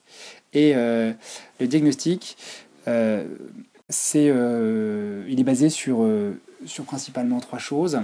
Un examen clinique, donc on va s'orienter sur la notion de douleur et de mobilité, on va voir ça. L'exclusion d'autres pathologies, Souvent, ça peut être un diagnostic d'élimination. Et enfin, une radiographie qui normalement sera normale. Euh, peut-être, sauf euh, l'ostéopénie et la calcification, on peut considérer qu'il peut y avoir une coexistence entre la calcification et la capsulite. L'idée, c'est qu'on va avoir un patient qui va avoir une restriction progressive des différents mouvements. Alors, je reprends une étude qui est parue en 2009. Qu'est-ce qu'ils ont fait dans cette étude? C'est une étude Delphi, donc on va prendre euh, les avis de différents experts. Je crois de mémoire que c'était en Australie, en Nouvelle-Zélande. Et euh, il y a une forte composante euh, de... Alors j'ai une question de Thierry. Cher Thierry, je te réponds tout à l'heure. Repose-moi la question. Euh, on a des, critères qui ont été retenus par, par des experts, du coup. Et on leur a posé des questions, on leur a donné, je ne sais plus de mémoire, 35 critères. On leur a dit pour vous quel est le critère qui, quels sont le ou les critères qui définissent le plus la capsulite? Et voilà les critères qui sont ressortis. Alors, la notion de, douleur nocturne euh, qui revient euh, systématiquement, euh, puisqu'on est sur des pathologies qui peuvent être inflammatoires, donc avec une, douleur à horaire inflammatoire. La douleur augmentée de façon notable lors des mouvements rapides et non préparés, c'est quelque chose que moi je retrouve relativement, souvent. C'est vous dire, voilà, j'ai voulu rattraper quelque chose, je me suis fait mal à l'épaule. Difficile de se coucher sur le côté douloureux, c'est, en fait ça c'est classique des pathologies d'épaule Le patient rapporte que la douleur est augmentée au mouvement, encore une fois classique des pathologies de la coiffe des rotateurs par exemple. La pathologie survient chez les patients de plus de 35 ans. À l'examen, il y a une perte globale des amplitudes actives et passives. Par contre, ça, ce point-là, il n'est pas systématique dans toutes les pathologies d'épaule. À l'examen, les limitations d'amplitude sont dans toutes les directions. Ça, pareil, c'est quand même assez caractéristique. Et euh, le dernier truc, il y a une diminution de la rotation externe coude au corps inférieure à 30 degrés et c'est douloureux. Donc là, je vous ai remis, c'est le même auteur, mais en 2014, qui a, rajouté ça. Donc voilà les différents signes. Finalement, on peut retrouver ça dans d'autres pathologies d'épaule. C'est pour ça que c'est pas simple. Le diagnostic n'est pas évident. Vous avez le petit tableau. Vous pouvez faire un petit arrêt sur image pour euh, voilà, quand vous regarderez le replay. Alors je dis pour tout le monde, il y aura effectivement un replay parce qu'il y en a plusieurs qui, posent la question. Que nous dit l'USPT en 2013 euh, sur ce diagnostic eh ben, La perte de mouvement passif dans plusieurs plans, particulièrement la rotation externe avec coude au corps, donc c'est la RE1, et dans différents degrés d'abduction d'épaule, est un élément significatif pour être utilisé pour guider le plan de traitement. Il nous dit aussi qu'il faut être attentif aux problèmes de diabète sucré et aux troubles thyroïdiens. C'est ça, c'est pour toutes les causes dites secondaires et systémiques. Et enfin, la prévalence entre 40 et 65 ans chez les femmes et d'antécédents capsules contralatérales. On a dit précédemment que finalement, ce n'était pas plus les femmes. Par contre, la moyenne d'âge était, euh, était importante. Et pour ce qui est d'une capsulite contralatérale, on a chez 20 à 30% des gens un risque de développer une capsulite de l'autre côté. Alors, qu'est-ce que je fais dans mon examen clinique? Bah, La même chose que, n'importe quel euh, kiné. Hein. Je vais poser des questions, je vais aller chercher le motif de consultation, l'histoire de la maladie, essayer de comprendre s'il y a euh, une histoire spontanée ou traumatique, aller chercher les antécédents, notamment des antécédents capsulites, demander une douleur. Le PP, ça veut dire plus and pain, quelle est la douleur au moment où on se parle, et pouvoir répondre à toutes ces questions, où, quand, comment, combien, pourquoi, comportement de la douleur, c'est très important. Comportement de la douleur, c'est essayer de voir avec le patient s'il a tendance à s'améliorer, à stagner, à régresser. Hein. Ce sont des choses qui peuvent être importantes pour voir dans, quel état il est. Bien sûr, toutes les questions de base sur le mode de vie, les hobbies, euh, l'état civil, tout ça, en fait, c'est pour déterminer l'impact fonctionnel du trouble. Est-ce que son problème de capsulite le handicape beaucoup dans sa vie et finalement un impact euh, sur son côté social? C'est la base d'une pathologie. On a plusieurs questionnaires fonctionnels qui sont utilisés dans les études. On peut utiliser différentes choses, donc le DASH, le Quick qui sont des, euh, questionnaires fonctionnels sur la mobilité, etc. Le SPADI, qui est beaucoup utilisé dans les études. Et ensuite, je vais virer ma souris. Ensuite, on a différents, questionnaires comme le Pain Catastrophizing Scale, qui est un questionnaire pour euh, aller investiguer toute la sphère, la sphère psychologique, on va dire, et, et l'aspect drapeau jaune. En ce qui concerne la suite de l'examen, tout le monde, la plupart des gens feront une observation. On observe la situation du rachis, du rachis pardon. Euh, simplement, juste pour repréciser quelque chose, euh, quelqu'un qui a une syphose thoracique euh, et qui n'a pas de problème, maintenant je pense que c'est suffisamment rentré dans, dans, la, la connaissance, en tout cas c'est assez connu de dire qu'on ne peut pas, peut pas dire en voyant quelqu'un qui est syphosé qu'il va un jour avoir mal quelque part, c'est pas possible d'anticiper ça. Pour autant, si j'ai un problème d'épaule ou un problème de cervical, en l'occurrence, la syphose thoracique, ce sera un facteur aggravant pour le problème. Donc euh, si vous voulez, en anticipation, on ne peut pas le dire. Maintenant, s'il est présent et qu'on trouve sur euh, quelqu'un qui a une pathologie d'épaule, par exemple, ça paraît pertinent euh, de venir regarder et essayer de voir si, on peut la réduire et éventuellement bah, de, la traiter. En général, ce qu'on fait, c'est qu'on regarde si de changer la syphose thoracique, ça modifie les symptômes. Et si c'est le cas, eh ben, à ce moment-là, on va intégrer un traitement du rachis thoracique dans son approche. On peut observer euh, la position des scapulas. Les dyskinésies sont très sujettes à controverse, très très sujettes à controverse. Il y a des auteurs qui disent que c'est bullshit. Euh, voilà, pour citer notamment Chet Cook, que j'ai eu la chance de voir récemment. Et euh, il y a différents cycles. Le truck sign, vous savez, c'est lorsque vous avez le moyen d'épaule qui monte lors de l'abduction. Et là, on a, des, on a deux chiffres, hein, la sensibilité et la spécificité. Euh, on voit que c'est assez sensible, 0,94, ce qui signifie que si ça n'est pas présent, on peut exclure avec une relativement bonne confiance un problème d'épaule. Si votre moyen d'épaule ne s'élève pas, vous pouvez vous dire que peut-être que le problème, la douleur d'épaule, elle vient plutôt d'ailleurs, des cervicales, etc. Donc je vous ai mis quelques photos sur les dyskinésies. Euh, la photo de droite, c'est un sign qui est un petit peu exagéré. Euh, j'ai un collègue qui a, joué le jeu et peut-être qu'il exagère un petit peu dans, l'amplitude. Voilà, ce sont des exemples de dyskinésie. L'observation n'est pas forcément reproductible et euh, ce qui compte surtout dans les dyskinésies, c'est voir si en changeant la position de la scapula, on peut modifier la clinique. On évalue les amplitudes, donc on va évaluer les amplitudes dans, dans, toutes les possibilités. Et alors les rotations, c'est intéressant d'aller les chercher coude au corps, en flexion et en abduction. Euh, pourquoi? Parce qu'en fonction de comment va se positionner votre bras par rapport voilà, à la flexion ou l'abduction, vous allez être tiré sur différentes parties de la capsule. On va évaluer bien sûr les mouvements accessoires de l'épaule, de toutes les articulations. Les examens neurologiques, à quoi ils servent dans le cadre de la capsulite? Bah, Il y a trois raisons. La première, c'est pour exclure une pathologie, donc du coup, finalement, pour, pour comment, comment on pourrait dire, pour, pour faire une espèce d'examen différentiel. Deuxièmement, bah, pour différencier, finalement, les, les, deux premiers éléments, ça veut un peu dire la même chose. Hein. Euh, vous avez compris, je vais évaluer éventuellement euh, mon rachis cervical pour voir si ma douleur d'épaule ne provient pas du rachis cervical. Et enfin, les examens neurologiques, ça permet également d'évaluer la progression. Alors en fonction des courants, il y en a qui disent que c'est des marqueurs, de des astérisques, que c'est des signes comparables ou concordants. Euh, l'idée c'est que le fait, d'utiliser des tests neurodynamiques, on voit sur la photo, l'image c'est Butler, euh, qui présente un ULNT, est-ce que j'ai la référence? Voilà. Euh, un, ULNT, donc un test de mise en tension, en l'occurrence là du nerf médian, eh ben, ça me permet aussi de voir la progression des patients. Donc les examens neurologiques, on va dire en première intention, ils sont obligatoires pour moi, à mon sens, ne serait-ce pour, euh, pour exclure et différencier. Donc voilà, on a fait un petit peu le tour de l'examen clinique. À la fin de l'examen clinique, il faut être capable de répondre à la question quel est le mécanisme de production de la douleur et quelle est la nature du patient? Est-ce qu'il est plutôt euh, dans une partie qui est dite irritable? Est-ce qu'il est sévère irritable? Ou est-ce que de l'autre côté, il est plutôt à une tendance à euh, être résistant? Ou un patient qui va, qu'on va devoir aller titiller, amener dans les derniers degrés d'amplitude pour pouvoir le traiter on arrive aux recommandations, et donc là, euh, bah, qu'est-ce qu'on nous dit sur le traitement? Il n'est pas facile, il est long, il y a peu de consensus, et euh, Lewis nous dit quand même en 2016 qu'on ne peut pas dire aujourd'hui que la kinithérapie ne sert à rien, parce qu'il y a certains discours euh, qui s'appuient sur des études qui ne sont pas forcément bien menées, qui disent que finalement la capsulite, on n'y touche pas, ça récupère tout seul, avec cette image que finalement il y a trois étapes, et l'étape de décongélation, l'étape finale, bah, finalement le patient n'a pas besoin de nous. Bah, c'est pas le cas de tous les patients. Et puis euh, un truc qui est tout bête, c'est que bah, la qualité, euh, qualité de vie des patients, en ce qui concerne la douleur, en ce qui concerne la, la, progression, bah, les kinés, je pense qu'ils ont un rôle à jouer là-dessus. Que nous disent les guidelines? J'ai retrouvé trois guidelines récentes, euh, une de 2011, une de 2013, une de 2014, et on va voir que ces guidelines nous disent des choses des fois qui qui sont inversés. Donc ça c'est la, la, guideline de JOSPT qui date de 2013. Ça c'est la Cochrane, c'est la plus récente de 2014. Et ça c'en est une autre en char euh, qui a été faite en 2013. Si ça je me trompe pas. 2011 pardon, c'est la plus ancienne. Donc on va commencer par celle en char 2011.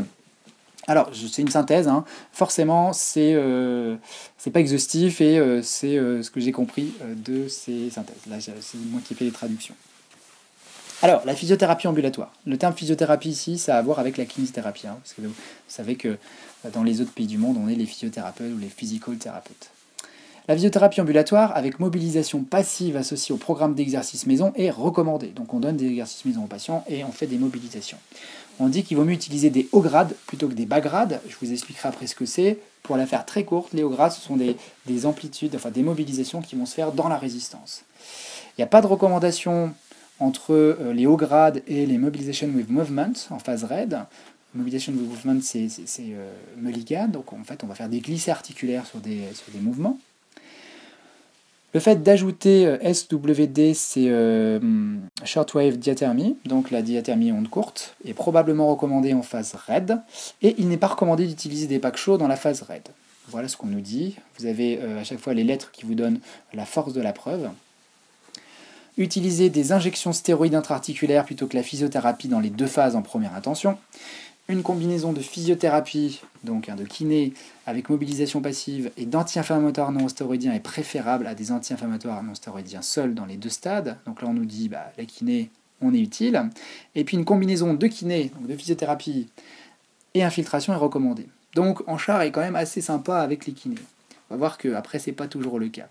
Le JSPT en 2013, euh, je crois que j'ai utilisé, réussi à vous synthétiser sur deux diapos. Euh, pour diminuer la douleur et augmenter la fonction, qu'est-ce qu'on fait? Infiltration combinée à euh, des exercices de mobilité et des étirements de l'épaule. Ça, ce sera plus efficace à court terme que des exercices seuls. Donc les infiltrations ici, avec une preuve forte, sont intéressantes à faire. On va voir surtout sur le, court terme dans la phase inflammatoire. Pour diminuer la douleur et améliorer l'amplitude, euh, il y a tout un tas de choses qui sont proposées, comme euh, bah, la diathermie, les ultrasons, l'électrostimulation combinée à des exercices pour réduire la douleur. Attention, ce sont des preuves qui sont dites faibles. Et les mobilisations articulaires glénurales présentent des preuves modérées. Et là, il nous parle de l'éducation. Et pourquoi c'est important l'éducation? Ben, On retombe sur ce que je vous disais sur la sensibilisation centrale à la douleur. Euh, je vous expliquerai après un petit peu ce que c'est que le hands-off, mais là, euh, l'éducation euh, est vraiment primordiale chez dans la capsule, je pense. Il faut bien décrire au patient l'évolution naturelle de la maladie, lui expliquer ce que c'est, lui expliquer comment il pourrait changer ses activités et stimuler les amplitudes des mouvements. pour en fait rester dans un secteur indolore pour continuer d'améliorer sa fonction. Euh, adapter l'intensité des étirements au niveau de l'irritabilité du patient, c'est-à-dire respecter la douleur, et enseigner des exercices aux patients en respectant leur irritabilité. Donc la part d'éducation est très importante. Et enfin, ils nous disent que les manipulations sous âgés chez les patients ne répondant pas aux interventions conservatives peut être conseillées. Je ne sais si je, sais plus si je le dis après, mais il y a quand même des voilà, c'est sujet à controverse les manipulations sous âgés parce que dans certains cas, on peut avoir des complications. Et donc là, c'est le coup de massue Cochrane en 2014. Euh, très très dur, la Cochrane, avec, euh, avec, ce qu'ils vont nous dire. Euh, les meilleures données montrent qu'une combinaison de thérapie manuelle et d'exercice n'est pas aussi efficace que les infiltrations à court terme. Il n'est pas clair que la combinaison thérapie manuelle, exercice et électrothérapie est un adjuvant efficace aux infiltrations anti-inflammatoires. Donc ça, ça fait bien mal. Suite à une hydrodistension, vous savez, quand on met du liquide dans l'articulation, avec des glycocorticoïdes, la thérapie manuelle et les exercices confèrent un effet similaire aux ultrasons en termes de douleur. Aïe aïe aïe. Euh, pour fonction la qualité de vie, mais ils produisent de meilleurs résultats sur le patient en termes de succès ressenti d'amplitude active. Donc sous-entendu quand même, le fait de s'occuper et de mobiliser le patient, bah, il a une impression de succès euh, plus importante. Euh, il aime bien quand même qu'on s'occupe de lui. Et je crois qu'il y a le succès ressenti aussi pour le kiné, qui était compris dedans. Et ils nous disent que des, essais, contrôlés randomisés de haute qualité sont nécessaires pour établir les bénéfices et les risques de la et des exercices. Alors, euh, juste pour rappel, la Cochrane euh, est relativement exigeante dans ses critères. Du coup, euh, bah, c'est assez souvent qu'ils sont relativement durs et qui disent que, eh ben, il faut encore continuer la recherche. Donc, c'est pas pour décrédibiliser ce qu'ils disent, mais ça me paraît pas illogique qu'il soit plus difficile, plus, plus, plus rugueux un petit peu que les autres conclusions. Et donc là, je vous, ai, je vous ai mis quelques données de choses que j'ai retrouvées. Alors j'ai essayé de les classer par thème parce qu'il y a énormément de publications sur la capsulite. Alors dans le thème technologique et autres, est-ce qu'on peut dire? Les ultrasons, les ondes courtes, la thermothérapie sans pas avoir de bénéfices Donc là, on nous dit l'inverse de tout à l'heure. L'utilisation d'un programme de rappel journalier sur smartphone pour stimuler semble vraiment intéressant. Ça, c'est moi qui le dis. C'est deux articles que j'ai trouvés là en 2017 où euh, dans l'un, si vous voulez, euh, il y a des patients qui reçoivent un petit texto pour leur dire de faire leurs exercices et dans l'autre, en fait, il y a une application qui est créée pour la capsulite. Il semble que c'est efficace, que c'est pertinent, que ça améliore euh, le résultat. La diathermie le stretching fonctionnent a priori par leur effet chaleur sur euh, le côté néovascularisation, j'ai dit ça tout à l'heure. Et puis l'acupuncture, bah là c'est euh, relativement... Euh, comment dire, les avis sont, sont, très partagés. Il y en a qui disent que c'est bien, d'autres que c'est pas bien. D'une manière générale, l'acupuncture n'a pas beaucoup de preuves dans la littérature. Euh, concernant la thérapie manuelle, donc là, je vous ai mis euh, tout un tas d'études qui, parlent de, des mobilisations, qui vous disent en gros que les mobilisations sont efficaces et que finalement, ce qui serait plus intéressant, c'est de travailler sur des hauts grades, dans la résistance. Mais on va voir que ça dépend de la situation où se trouve le patient. Donc je vais passer assez vite, ça vous pourrez revenir dessus en mettant pause sur le replay, si vous voulez revenir dessus. Et euh, je vais juste m'arrêter sur un article de 2016 parce qu'il est arrivé après la revue Cochrane c'est quelqu'un, c'est Noten, qui a évalué les techniques manuelles, euh, comme par exemple l'approche Syriax, Maitland, les mobilisations angulaires, et euh, bah, lui nous dit que ça améliore la douleur, l'amplitude, que les glissements postérieurs de l'épaule, enfin de la glénumérale, pardon, améliorent la rotation externe, donc ça c'est assez intéressant. Si vous voulez récupérer de la rotation externe, il faut plutôt faire des glissements postérieurs plus que des glissements antérieurs. Euh, les mobilisations rachidiennes combinées à des étirements et de la mobilisation glénumérale sont plus efficaces que le placebo. Donc euh, voilà, c'est intéressant de pouvoir avoir une efficacité quand même. Et puis Mulligan présente des effets à long terme sur la douleur et l'amplitude. Donc Mobilization with Movement, qui est euh, relativement populaire sur ces, euh, atteintes-là. Voilà différentes choses sur les thérapies manuelles. Au niveau médical, qu'est-ce qu'on peut dire? Je crois que j'ai quatre choses à vous dire. Les infiltrations, D'une manière générale, ça réduit la douleur, ça réduit l'inflammation et ça a vraiment un rôle à jouer dans le court terme. Donc si on doit répondre à la question est-ce que je dois me faire infiltrer? Bah, encore À court terme, dans la phase chaude, bien évidemment, dans la phase justement inflammatoire. L'effet peut être amélioré par l'ajout de physiothérapie, mais on a vu tout à l'heure que la Cochrane disait l'inverse. Deuxième chose qu'on peut faire, l'hydrodistension. Ça, c'est plutôt en phase froide. Lorsque le patient est bien enraidi, on va lui injecter un liquide euh, euh, dans, la capsule. C'est dans une solution saline. Et euh, l'idée, c'est de se dire que si on veut améliorer la douleur, il faut lui faire deux traitements. Mais si on veut lui améliorer la fonction, il faut lui faire trois traitements. Je vais vous montrer un petit tableau après qui, résume tout ça. Certaines études ont montré en 2007 que ce n'était pas supérieur aux autres traitements sur le long terme. Donc ça améliore sur le court et moyen terme. Ensuite, on a les mobilisations sous anesthésie, on en a, parlé tout à l'heure. Euh, il y a un risque important de complications diverses, et donc on va utiliser ça, je pense que vraiment pour euh, les patients qui présentent euh, le plus de risques. Et enfin, il y a la notion de libération chirurgicale, les études sont en cours dessus, et là c'est un petit peu le packaging, on va tout faire, on va faire une distension glénumérale, on va débrider la capsule, on va couper les ligaments, on va desserrer les adhérences, on va euh, manipuler, on va mobiliser, infiltrer, etc. Et donc il semblerait que ce soit quand même intéressant à réserver, à mon avis, aux formes justement qui, euh, traînent, euh, qu'on n'arrive pas à soigner. Donc avec toutes ces recommandations qui se contredisent, on ne sait pas trop ce qu'on va faire, je vous ai fait une petite diapo sur que faire concrètement. Juste euh, avant de, démarrer, alors j'avais présenté ça euh, au congrès euh, il, y a, trois semaines et il se trouve que l'agence EBP a fait un podcast dessus. Je pense que ben, je vais vous envoyer voir ce podcast qui est très bien. Je crois que c'est Ben Sibilo qui en parle. c'est issu d'un article qui est paru très récemment dans lequel les auteurs finalement nous expliquent que un patient, bah, c'est dans le modèle biopsychosocial, il y a plein de choses à faire, on peut travailler sur plein d'approches, et euh, finalement ils établissent que le patient peut avoir un profil euh, divers et variés, et c'est pour ça qu'il y a des patients qui répondent bien par exemple aux approches qu'on appelle hands-on, c'est-à-dire les approches où on va poser les mains sur le patient, les approches d'étirement manuel, et il y a d'autres patients qui vont répondre mieux aux approches hands-off, éducation, exercice. Et euh, l'idée de se souvenir, c'est que finalement, euh, euh, je pense qu'il faut réussir à, comprendre le mécanisme de production de la douleur de son patient pour choisir sa technique. Sans, faut pas oublier non plus qu'on est tous des praticiens euh, qui aimons faire certaines choses. Et euh, évidemment, euh, on va avoir des appétences pour certaines choses. Moi, à titre personnel, j'ai une appétence pour le hands-on parce que j'aime bien mobiliser, manipuler les gens. Et j'aime un petit peu moins donner des exercices à titre personnel, même si, bien sûr, évidemment, je le fais. Hein. Il y a des gens qui vont préférer faire de l'éducation et donner des exercices et pas trop s'intéresser au hands-on. Du coup, l'avantage de cette étude, c'est qu'elle revient un petit peu là-dessus. Elle explique que finalement, euh, bah, on est tous un petit peu complémentaires dans l'approche sur les patients et que tout simplement, on ne soigne pas les mêmes patients euh, avec les mêmes problèmes. En pratique, ça donne quoi? Donc voilà, je vous encourage à aller voir ce, podcast, à écouter ce podcast, pardon. En pratique, ça donne quoi? Qu'est-ce qu'on va faire dans le terme de traitement? Alors, on simplifie les choses et là, on va parler de deux phases. Une première phase où plus de douleur que de raideur, et une seconde phase où il y a plus de raideur que de douleur. Et quand on raisonne comme ça, ça devient plus simple de savoir ce qu'on fait et quand on le fait. Quand il y a plus de douleur que de raideur, voilà ce qu'on peut synthétiser un petit peu avec euh, tout ce qu'on a dit. L'éducation, plus plus. On va éduquer sur la pathologie, sur la douleur. On va euh, essayer de trouver des moyens d'antalgie, que ce soit de la cryothérapie, de l'électrothérapie, euh, de la diathermie, etc. Les infiltrations, bien sûr, sont recommandées.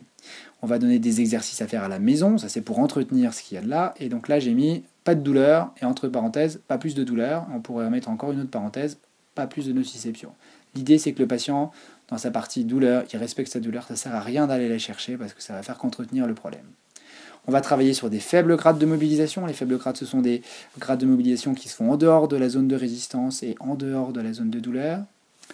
On peut travailler à distance, on peut travailler par exemple en cervical pour moduler la réponse. En neurodynamique, ça arrive très souvent qu'on travaille en périphérie, enfin, je veux dire à distance du problème.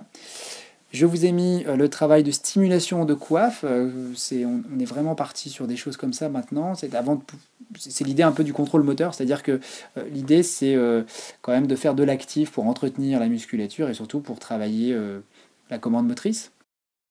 Le fait de travailler bilatéralement, ça peut aussi améliorer les gens au niveau, euh, au niveau des, euh, comment dirais-je, comment je pourrais vous dire, au niveau des programmes moteurs. Le travail bilatéral va être euh, quelque chose d'intéressant à faire. Et puis il y a l'histoire des contractions isométriques prolongées.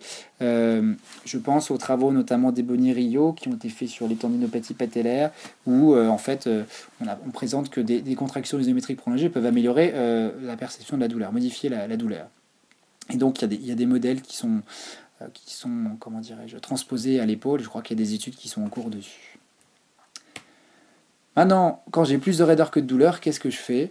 Eh ben, je vais passer à des choses beaucoup plus, euh, j'aime pas le terme agressive, mais beaucoup plus euh, généreuses, on va dire, avec des postures, des étirements statiques prolongés. On va faire des hauts grades, on va aller chercher la, la, raideur, la résistance. On va faire des glissements articulaires. Il faut malgré tout respecter la tolérance du patient, surtout au début, parce que s'il est proche à rebasculer dans la douleur, euh, on risque, en, étant trop violent, de, le faire régresser. Les étirements puissants sont quand même conseillés pour améliorer le patient. Euh, ça ne ça vous viendrait pas l'idée, par exemple, pour travailler un, flexum de genou, vraiment un truc bien installé, euh, bah, de jamais aller chercher la, résistance. Le patient ne pourra pas progresser. Hein. Pour l'épaule, c'est pareil. Et notez que la récupération de la rotation externe sera plus efficace par l'utilisation de glissement postérieur plus qu'antérieur. Donc voilà ce qu'on peut dire sur la raideur. Et euh, il y a ce, tableau là qui est issu de l'article de Lewis de 2015 sur la capsulite, où il reprend un tableau tout ce qu'il faut faire. Euh, vous avez la référence en dessous là, euh, sur ce qu'on fait quand la douleur est supérieure à la raideur et ce qu'on fait quand la raideur est supérieure à la douleur. Je vous laisserai marquer une pause sur le positif si vous voulez lire en expérience ça suffisamment clair. Ah, voici, ma liste de courses. Qu'est-ce qu'on a? Qu'est-ce qu'on peut faire? Là, ça va aller très vite puisque j'avais développé ça de manière un peu plus pratique lorsque j'avais fait la conférence. On va parler de l'éducation, on va parler des automobilisations, on a parlé des exercices tout à l'heure. Il y a toutes les approches actives et toutes les approches passives. Et donc là, il y a tout un tas de trucs qui sont possibles. Pour ce qui est de l'éducation, je m'appuie un petit peu sur ce que dit Lewis. Quelles sont les questions euh, auxquelles il faut répondre? Le patient lui pose la question qu'est-ce que j'ai? Il ben, faut lui expliquer que c'est une capsulite, que euh, ça peut être idiopathique, qu'il peut y avoir d'autres problèmes, et que euh, concernant la cause du problème, on est sûr de rien. On sûr. C'est soit en lien avec une pathologie qu'il avait déjà, soit ça peut être complètement idiopathique. Combien de temps ça va durer? Et eh bien souvent, moi, quand ils me posent la question, je leur parle d'abord du pronostic. Je leur dis que le pronostic est quand même globalement bon, voire très bon. La plupart des gens récupèrent tout, en tout cas ont une épaule fonctionnelle. Et le temps, bah, on ne sait pas trop. Pour vous répondre à vous, le temps moyen, c'est 30 mois, mais c'est une courbe de Gauss. Hein. ça peut être beaucoup plus long, comme ça peut être un peu plus court. Les traitements proposés, ben, ça dépend des étapes. Il euh, faut lui expliquer que lorsqu'il est en phase inflammatoire, on va respecter sa douleur, lui donner des choses pour essayer de faire en sorte que la, phase inflammatoire aille le plus vite possible, quitte à faire une fenêtre, quitte à faire une fenêtre thérapeutique, plus le voir. Et les résultats attendus, eh ben, ils, sont, euh, ils sont, moi je leur dis qu'ils sont très bons et on peut récupérer vraiment de, belles choses. Et alors à ma patiente qu'on dit, vous ne pourrez plus jamais coiffer, franchement, euh, on peut pas, peut pas dire ça à quelqu'un, on n'en sait rien du tout. Hein. Ça se trouve, elle va récupérer, moi j'en suis sûr qu'elle va récupérer. Donc le pronostic, moi je suis plutôt relativement optimiste. Donc euh, j'essaie de pas trop euh, les gens.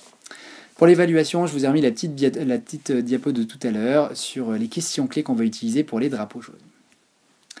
En automobilisation, je me suis pas cassé la tête, j'ai été sur un site internet.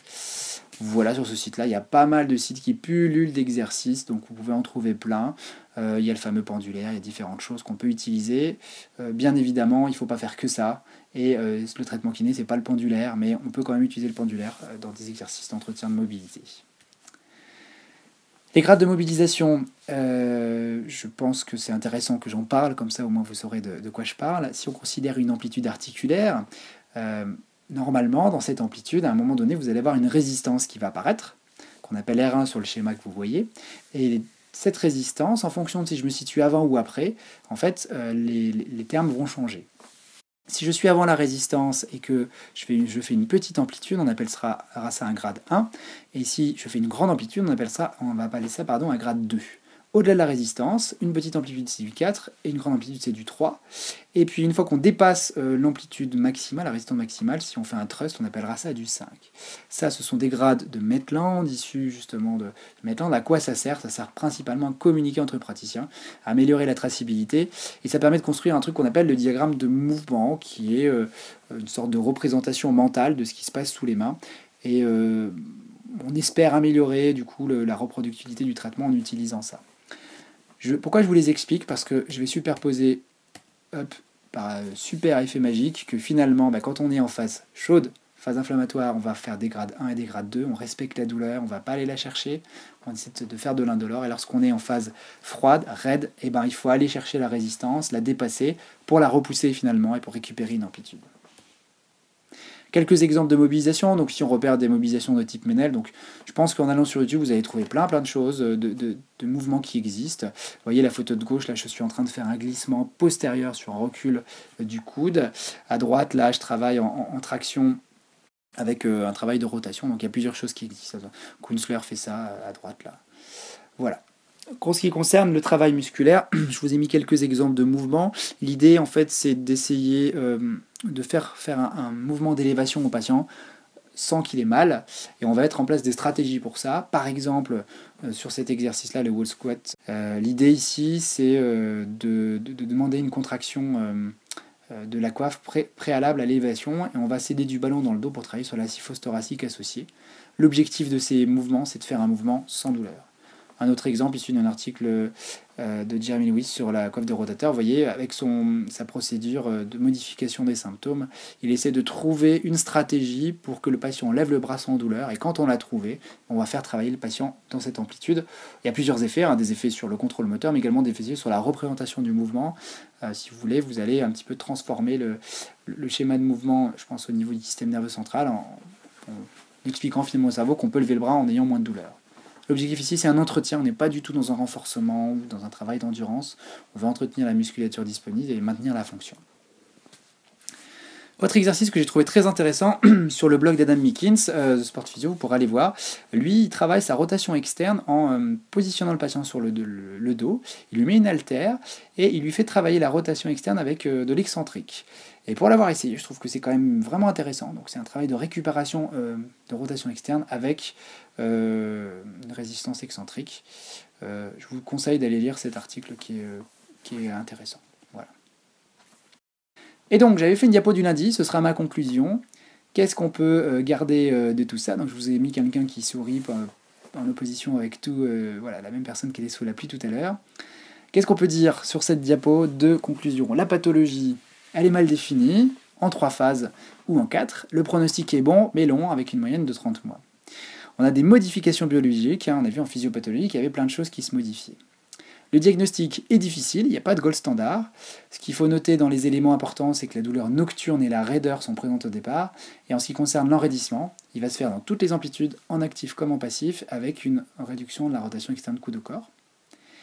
Concernant le traitement, il y a deux étapes. Si la douleur est supérieure à la résistance, à la raideur, pardon, P est supérieur à R, et eh ben ce qu'on va faire surtout c'est de l'éducation, de l'antalgie et un autoprogramme actif et passif on respecte l'irritabilité, puis on va faire des petits grades pour respecter la douleur. On peut travailler à distance sur les cervicales et sur le rachis thoracique. Et concernant le traitement, de la résistance, si la résistance, quand la résistance sera supérieure à la douleur, ça y est, je commence à fatiguer, excusez-moi, vous allez euh, plutôt travailler sur des choses un petit peu plus généreuses, des postures, des étirements statiques prolongés, des glissements articulaires, des euh, contractions excentriques.